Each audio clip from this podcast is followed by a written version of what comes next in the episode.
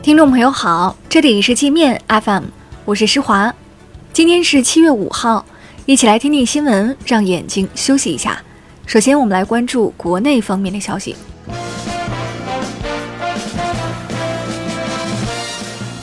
今年主汛期已全面到来，由于极端天气气候事件偏多，国家防总预计。黄河上游、长江中下游、太湖、第二松花江、辽河等流域汛期可能发生区域性较大洪水；海河流域部分水系、淮河、珠江、长江上游可能发生区域性暴雨洪水。前述地区的朋友请多加留意。为了预防非洲猪瘟疫情扩散，国办发文要求各地严管餐厨废弃物。禁止直接使用餐厨废弃物喂猪，必须统一收集、集中处理，并修订相关法律法规，出台惩罚措施。中国黄渤海候鸟栖息地成功入选世界遗产名录，这里是候鸟在东亚、澳大利亚迁徙路线上的关键枢纽。我国世界遗产总数目前已增至五十四处。为香港暴徒撑腰的英国外交大臣扬言要制裁中国，但他没有说明英国会采取什么手段。中国外交部此前已多次警告英国政府不要自不量力，沉迷在殖民者的幻想中口出狂言。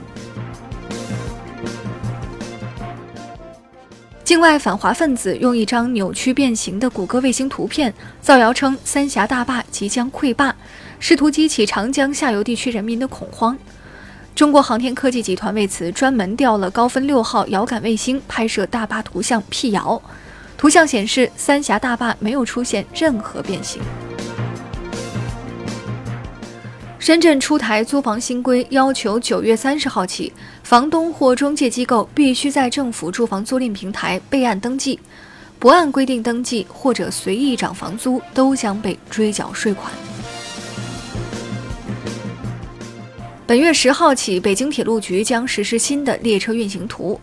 本次运行图调整后，新增天津西至香港西九龙的高速动车组一对，经停白洋淀站，由雄安新区可直通香港。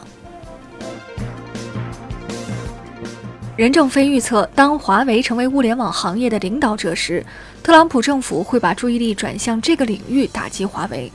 任正非豪放地说：“那就让他们来打。”河北张家口市万全区耗资四千万拍水幕电影，层层倒手转包后，实际投入仅一百三十五万，三千八百多万的巨资已被鲸吞。万全区区长张志友随后被查，目前还不知道是否跟此事有关。网传中国联通正逐渐关闭二 G、三 G 信号服务，联通声明说，并未关停二 G、三 G 网络，而是有些手机不支持三 G 以下制式。有专家说，二 G、三 G 退网是迟早的事，只是目前用户量庞大，退网需要一个过程。上海高院终审驳回杀妻藏尸被告人朱晓东的上诉，维持原审死刑判决。朱晓东因家庭矛盾将妻子杀死藏在冰柜里三个多月，期间还透支妻子信用卡，用死者身份开房与异性约会。贪污农民卖粮食的两亿多元血汗钱的红色通缉犯乔建军，在瑞典落网后，瑞典法官竟然听信反华分子的谣言，将这个大贪污犯当庭释放了。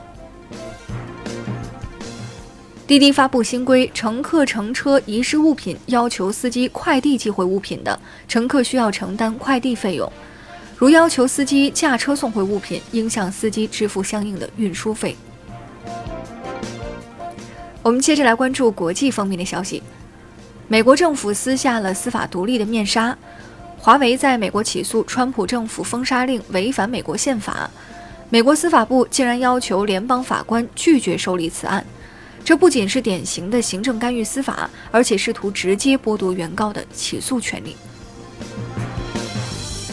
英国《卫报》援引一家全球风险咨询公司的报告说，美国已成为全球第一垃圾大国。美国人口只占世界人口的百分之四，却产生了全球百分之十二的固体垃圾，人均垃圾产量是全球人均值的三倍。为了跟微信和支付宝争夺市场，日本企业开始大面积开发移动支付系统，但安全性堪忧。七幺幺推出的手机支付 App 刚上线四天，就有九百多名用户被人盗刷了五千五百万日元。英国海军为了向美国邀功，在直布罗陀海峡扣押了一艘装满伊朗石油的货船。伊朗外交部紧急召见英国驻伊大使，抗议英国的行为非法，将加剧地区紧张局势。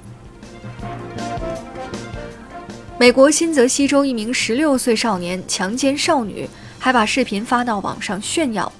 受理该案的法官以这个强奸犯来自良好家庭、有美好前途为由，放了他一马。大家觉得这个法官是不是有问题啊？那好了，以上就是今天节目的全部内容了。感谢您的收听，我是施华，欢迎您下载界面 App，在首页点击试听，找到界面音频，更多精彩内容等着您收听。